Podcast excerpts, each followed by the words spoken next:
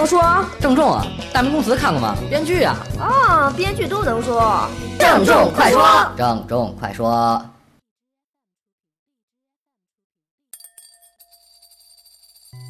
前两天在公交车上遭遇这么一个事情，一个孕妇因为对方没有给她让座而大闹。有个观点，呸！有有个观点，呸！有个观点很有意思。你都怀孕成这样了，为什么还要挤公交车呀？把自己和孩子的安全就那么草率托付给陌生人？你有什么资格去损害一个陌生人的利益，要求别人把他的座位平白无故让给你？就因为你是孕妇，你的需求就正当吗？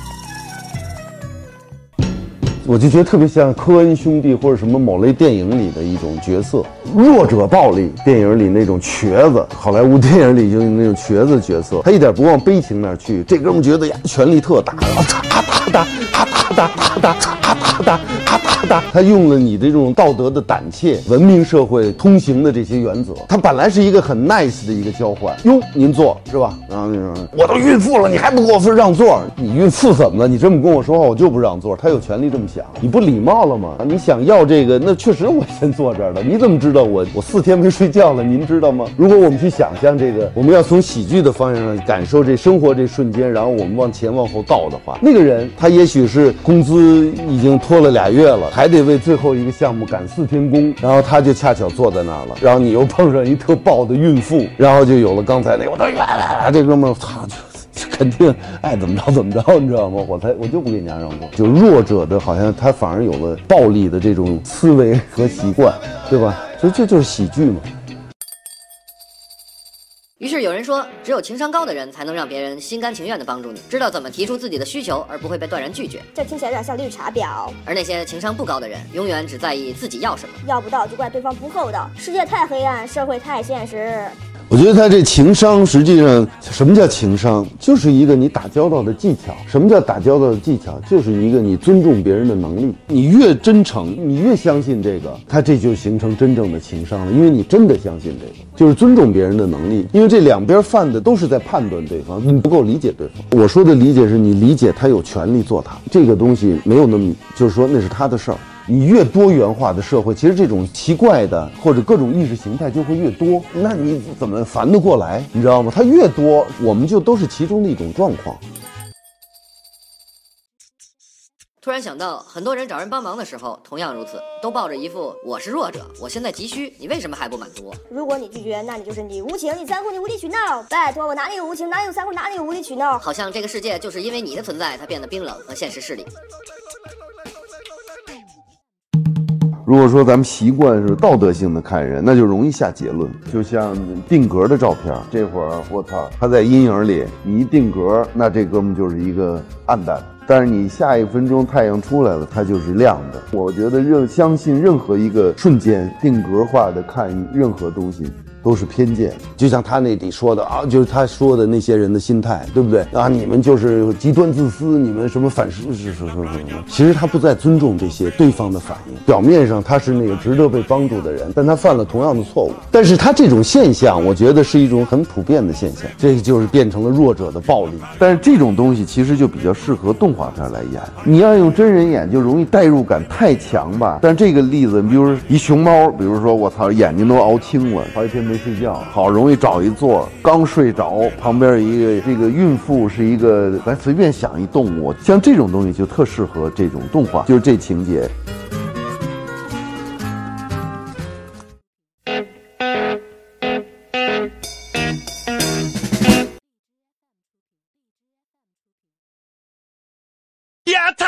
Yeah. You're my friend. Hey, yeah, China. China. Yeah. You're my friend. Best friend.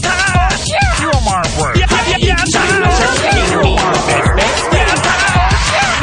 What？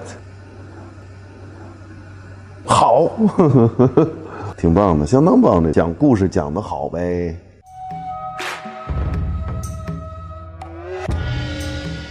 你觉得《疯狂动物城》最好玩的是哪儿啊？嗯那说话特慢的那个。嗯，这个好玩。这特好玩，我觉得。我这人那多可爱，那脸画的多好啊！这种东西真人一演就全没了，所以它必须得是动画的。我觉得这个设计挺好的，因为它的目的在剧作上的目的，无非是给这个主人公找困难嘛。其实有时候你编的时候，你说主人公现在他很着急，其实就是有各种办法给他制造困难，因为他动画片嘛，那小孩要懂这个困难。你要是找一个哲学大师，非跟他谈人生，也是喜剧，就不适合这个片子。当然你要说多说了，那还有这种美国也有官僚制度，官僚这种衙门里的这种缓慢，他那帮。孙子一块在想的时候，一定否定了无数种方案。这场戏我们大概得有五分钟。这五分钟，一方面加重他跟狐狸的友情，另外一方面就是他想快，咱就得慢，想尽各种办法。他的目的不逗人不行。哈哈，我发觉那会儿好像笑点最多的地方，我也乐。当当当当，你觉得《疯狂动物城》里头肉食动物吃什么呀？没想过，它这是一个象征了。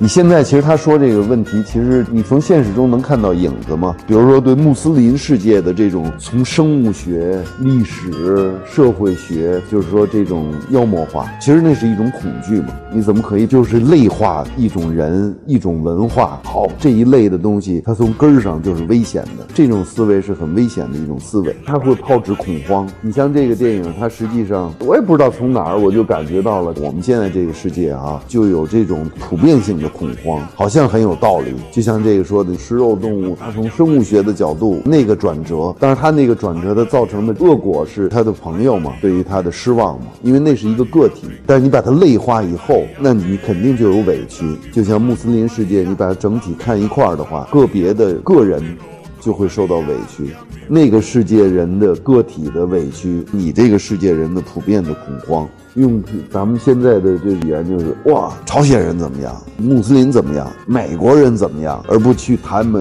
一个个体的人。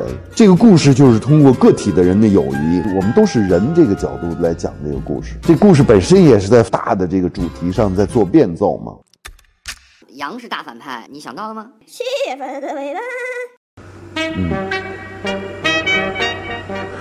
是因为弱者跟强者都热爱权力，这是公理，都愿意猛牛逼。然后弱者有弱者能够利用的优势，强者有强者利用的优势。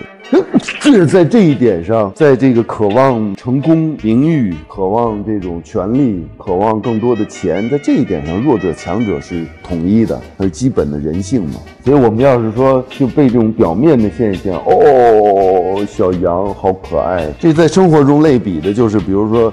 哎呦，这人长得真老实，那往往就要受骗了。他都在利用自己能够比较熟悉的、可以蛊惑人的特质。去达到自己的目的，我觉得在这一点上，弱者强者都是一样，都在这个受欲望的颠簸之苦。其实这个世界，电影嘛，就是生活的比喻，动画片就是更能做到。我们每一个人其实从这些人物身上都能够找到我们的那个或阴暗或光明的心理，这都是打引号的，哪有绝对的光明或绝对的黑暗？哪有那么多答案啊！我操，你要有这野心，想告诉人家答案，就有暴力的基础了。没没有哪有答案，不能有答案。OK